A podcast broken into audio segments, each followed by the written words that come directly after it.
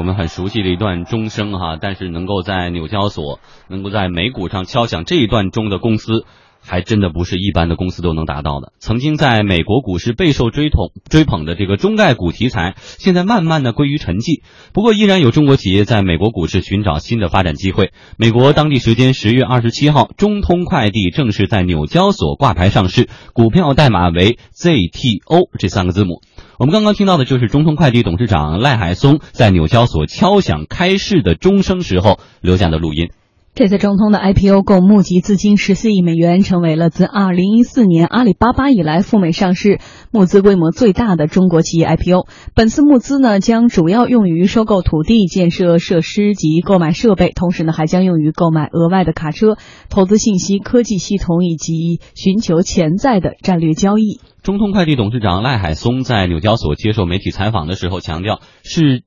中通上市的目的其实已经经过了深思熟虑。上市以后哈，我们会第一，我们会加大能力的建设。我们预测未来五年中国的快递业还会保持高速的发展，是一五年的二零二零年是一五年的三倍。那么中国的快递业就必须要有加大它的能力的基础建设，它的能够跟市场释放的建量相相吻合。啊，这个方面是我们的。呃，资本的一一大块投入。亚太速递商论坛中国首席代表雍虎告诉我们说，像中通这样的快递企业谋求上市呢，也符合行业目前发展的趋势。作为行业来讲，特别现在的国内的民营企业，因为发展到经过这个黄金发展这么十几年，也是到了一个呃，无论是资本运营等上了一个台阶以后的。上市是一个下一阶段必然的一个阶段吧。作为大的这种规模型企业来讲，现在整个行业来讲，无论是民营还是国有的外资，我都面临相同的一些压力，包括这个人力成本啊、管理成本的上升，还有合规成本的上升，还有面临的业务要创新，对吧？业务要创新这样的这样的压力下，特别是民营企业来讲，相对国有和外资资本这块儿，它当然需要这方面有更多的一些支持。那么上市应该是一个必由之路吧。中通这次上市的承销商包括摩根士丹利、高盛、花盛集团、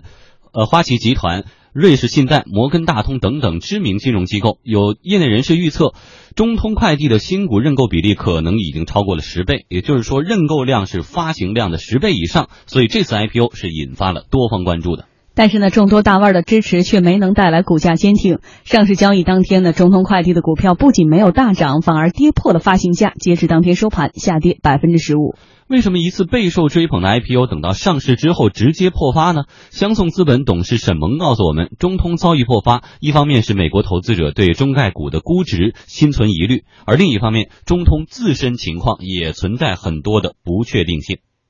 美国的投资者对于中国的企业财务状况或者说是业务经营状况的真实性，也是在有心存疑虑。所以在这样的情况下，其实中通这一次到美国去上市。冒了比较大的风险，像中通这样的这种公司的话，其实它还面临着很多这种业务经营上的这种瑕疵。比如说，中通它对于自己的业务网络的这种终端管理能力其实是比较弱的。对于一个在美国上市的公司，它的这个监管的环境或者说是监管的宽容度，要比 A 股的这个市场要严格的多。在这种状况之下，就有可能会给上市公司未来带来很大的这种纠纷处理的不确定性。呃，这样的话，有可能就是说，大家会在这个上市的首天，那么有可能是比较低价格入股之后，在上市可以进行交易的时候，直接进行套利离场。好，一小段广告之后，我们来说一说中通上市首日破发。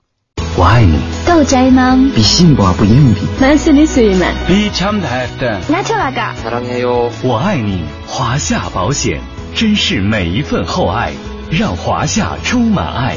华夏保险。嗯，我们这几天呢还关注了不少破发的消息哈。今天说到中通快递在纽交所上市破发，那么昨天也关注了邮储银行在港股上市的破发。其实对于 A 股的投资者而言，每年打新的时候，这几次打新是非常重视的，都因为认为这个新股发行的时候一定这个收益率是很可观的。为什么我们近期频频的看到破发的情况？是因为国外的资本市场不太认打新这一套吗？啊，确实，A 股的这个呢，这种新股、次新股的这种概念呢，一直还是有指标意义的，嗯因为它有很多说法，资本也有很多运作的规则。那无论是港交所也好，美国资本市场也好，这个破发其实相对并不是一个叫很罕见的事儿，而且呢，它往往。部分的也表示表现了，就是它的那个叫破发的原因呢，也会比较复杂。你比如说啊，对于中通这一次破发呢，当然上市首首日破发，而且是以这个百分之十五的这种叫大幅的这种比低于发行价。嗯，但这里面有几种说法。首先呢，当然有这种说法，就是第一，中概股目前整个在美国资本市场处于一个相对低谷的状态，因为大批中概股要回来嘛，私有化要回来，原本。当时咱们就说，就半年前，在中中概股大批的有这个发起私有化邀约啊什么哎，咱们就说说这个会影响美国资本市场对于中国企业未来的这个资本估值的判断，所以这是一个基本的结果。还有结果是什么呢？就是近，特别是近一个月以来，人民币的这个温和的这个贬值通道是很鲜明的。那美元指数在不断的上涨，那人民币贬值，而且现在呢，六点六七，实际上已经呃六点六七已经六点。六点七几已经都过了，哎，那说六点八守不守得住？未来有什么？在这种叫人民币贬值通道相对较明显的情况下，以人民币计价的这个中资的资产，它的这个价格不被看好，其实也是一个正常现象。另外呢，还有一点不能忽略，就是事实上中通在招股的时候，它的那个价格区间是十六点五美，十六点五到十八点五，然后呢，发行价是十九点五。那发行价十九点五，结果呢，最后当日收盘大概是十六点五七，实际上就是说呢，意味着它发行价是高估了，但是回到了哪儿？回到了它当时招股的这个价格区间的最低价。所以综合这些考虑，理论上讲呢，我觉得这个价格呢并不意外。另外呢，就是事实上也说过，就是说中国这个快递呢，我个人倒是倾向于在三通一达加上顺丰那些。除了这个这个中通之外，都是以借壳的方法在 A、嗯 A A 股上，对吧？只有中通选择在这个美美国，而且是纽交所上，它的这个表达与国际接轨，有点这种，咱不能说叫取法乎上，但是呢，希望有这种更高的国际认可。在一种更严格的财务审核和这种财务透明的情况下，获得国际市场的业务和认可，我觉得至少这种勇气应该在这一波上，它是超过其他的这个同行的。嗯，所以我们有必要跟大家介绍一下哈。刚才呢，李欣其实也讲到了，你看五大的民营快递企业当中啊，它的发展呢其实挺慢的，上市的速度挺慢的。在这之前呢，其他四家企业已经在 A 股是借壳上市了，分别是顺丰是借壳了鼎泰新材，韵达是借壳了新海股份，圆通是借壳了大洋创世，申通是借壳了爱迪西。不过，中通是在这五家企业当中唯一一家在美国 IPO 的企业。相送资本董事沈萌分析，快递企业谋求上市现在正当其时，中通独自选择去美国上市是有它的必然性的。快递市场的话，基本上已经形成了一个寡头竞争的这样的一个局面。对于目前的这种市场格局，如果各寡头想再进一步的去提升自己的竞争力，或者说是扩张自己的这个业务规模的话，那么就必须要进入一个新的一种竞争状态。也就是说，进入资本市场，利用资本市场的话，可以能够更加这个跨越式的进行发展。那么，中通之所以要去选择到美国去上市，其实这个也是一个被动的选择，因为毕竟像圆通，还有像这个顺丰，它已经在 A 股借壳，而且在 A 股借壳的话，可能就会拉开与中通的这种竞争的这种差距。那么，同时对于中通来说的话，别人借壳它是抢得了先机。那么目前国内对于借壳的这种种种的这个监管又开始趋严，那么对于中通的这种后发者来说，环境压力会更大。那么在这样的状况之下，他就只能够到像美国这样的市场去进行这个融资。亚太速递商论坛中国首席代表雍虎预计说啊，在资本市场上获得新的支持之后呢，快递行业的创新必然加快脚步。资本的支持必然带来它整个它的在创新的脚步上会加快，这不只是中通了。我觉得对于国内的企业来讲，有大量的资金的流入和资本的支持。那么第一，我想民企现在几几大块儿，一个是走出去的步伐必然会加快。大家都看见现在民企业在国外设立所谓海外仓，还有加大了这个在海外业务的。无论是一种合作还是代理啊等等这种方式的拓展啊，所以在国外的市场开拓必然会这样资本的介入的话，必然会大幅度的提升和他们在这方面的投资的力度。第二，还有就是包括它的整个运营方面呢，比如说机队啊，呃，民企这块它会随着自己的网络的拓展，呃，如果只是用商用航班的话，必然这方面的带来成本会很大。很多企业现在也在建立自己的机队。还有第三种可能就是内部企业的，包括 IT 啊、管理机构啊、这个管理体制的创新，这些都需要资金的支持。这几大块应该都是企业现在下一步面临的一些拓展的领域吧。嗯，中通现在这次是去纽交所敲钟哈，呃，很多赞扬的声音，觉得是勇气可嘉呀，或者说这个国际化的步伐清晰可见啊。但是还有人说，那去了过一段时间不就得回来吗？李欣认为是这样这么这么说还是一种叫调侃的说法，应该不要这么考虑问题，对吧？这是第一。第二，事实上呢，我个人觉得，首先刚才说的那那个三通一达加顺丰，除了这个中通是在美美美国上市之外呢，那三通一达实际上呢，好像只有圆通现在已经是上上市交易了，在 A 股，其他的借壳呢，应该都是在这个流程过程中。好像圆通它借借壳那个大洋创世，就是上一个星期之前才更名为叫圆圆圆通速递，所以都。都是在进程中，这是第一。第二，关于这个登陆资本市场以及未来的这个快递产业的问题，我个人有这么一个视角，我觉得提出来供听众朋友参考。就事实上，快递业的整个变化，这一轮的整个变化，起始于去年大概七月份还是十月份，国务院出台了一个叫《促进快递产业发展的若干意见》，这里面专门提了什么？提了说鼓励这些呃企业叫什么呢？叫通过并购、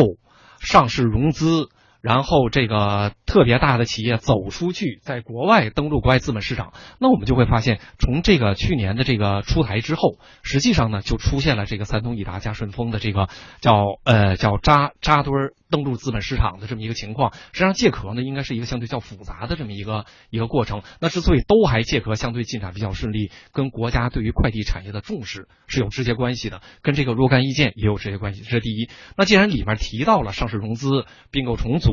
然后那个叫呃登陆海外市场、走走出去，鼓励大的速递产业走出去，那我觉得呢，咱们即便按常理想，这几大龙头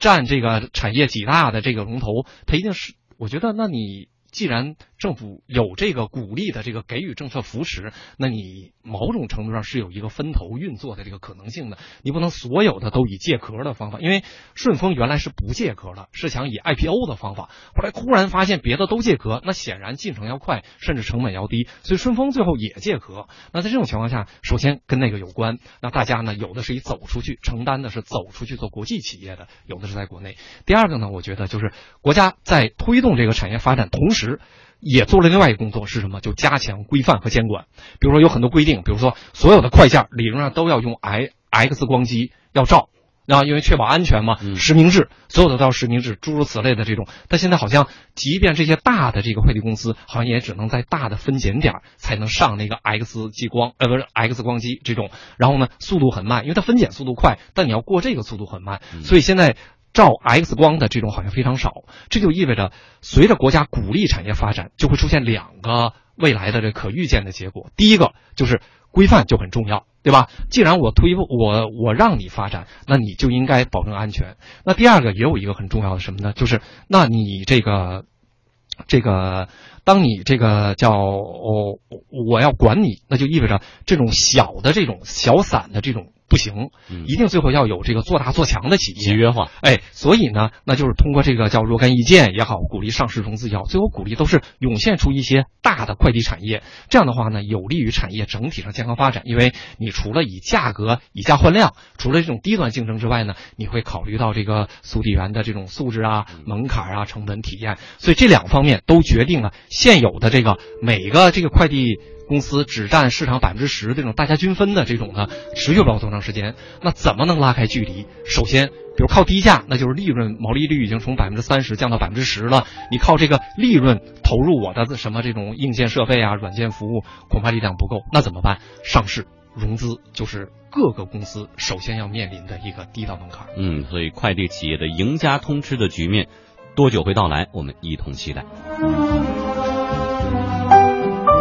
好，天下公司直播继续刷新朋友圈观点及分享，再次请出经济之声观察员李欣带来今天的话题：手机让我们变得越来越不严肃。这个不严肃指的是人和人之间的交往更随意呢，还是说这个深度的思考在变少？啊，理论上讲，实际上就是人的这个严肃的这个美德或者状态现在被削弱，就在这个叫娱乐至死、泛娱乐的状态下，大家都很轻松，大家都可以张扬个性，但事实上，人类有一个最重要的美德就是严严严肃，但是严肃现在在被弱化。那今天跟听众朋友分享的就是手机对于严肃这个美德的弱化的危险。那严肃是一种美德，在职场上，这种由自律、原则和责任感构建而成的这个综合素质是信任的基石。那智能手机的这个应用泛滥，正在削弱人类严肃的美德。美国哈佛大学日前呢发布了一个关于移动设备使用研究的报告，显示，随着便捷的这个阅读体验和广泛的内容选择而来的，不是人类整体知识水平的提高。